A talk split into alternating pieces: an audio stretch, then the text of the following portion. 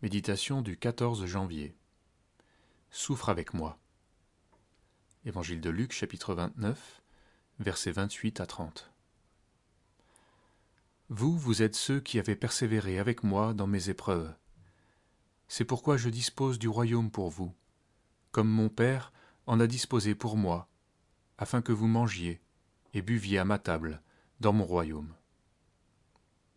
Il est assez habituel d'entendre aujourd'hui je ne le fais pas car je ne le sens pas.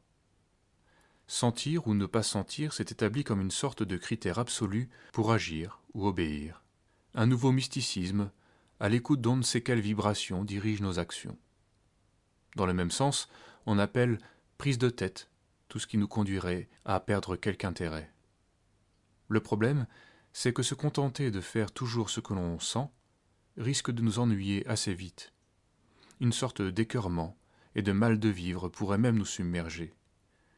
Faire la volonté de Dieu est une orientation radicalement différente. Et c'est finalement en la recherchant que nous nous sentons le mieux.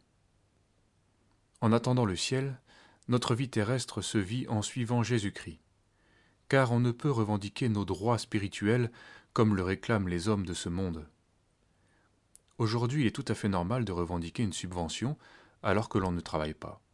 Deux frères peuvent prétendre au même héritage, alors que l'un des deux a fait valoir le bien familial, tandis que l'autre s'en est complètement désintéressé.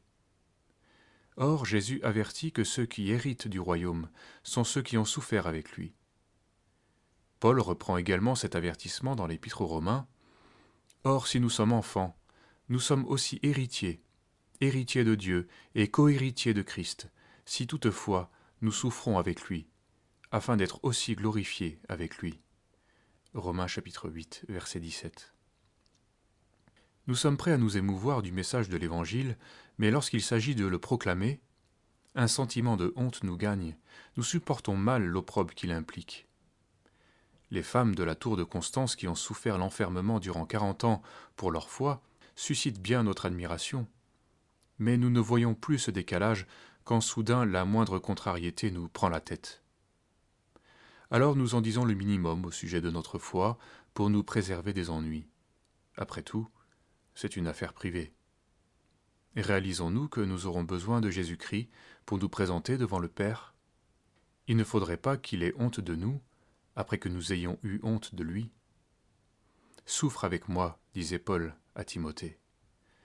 La vraie solidarité se manifeste dans l'épreuve acceptons de souffrir avec le Seigneur si nous voulons avoir part à son royaume. Qu'il nous vienne en aide pour l'aimer plus que notre propre vie.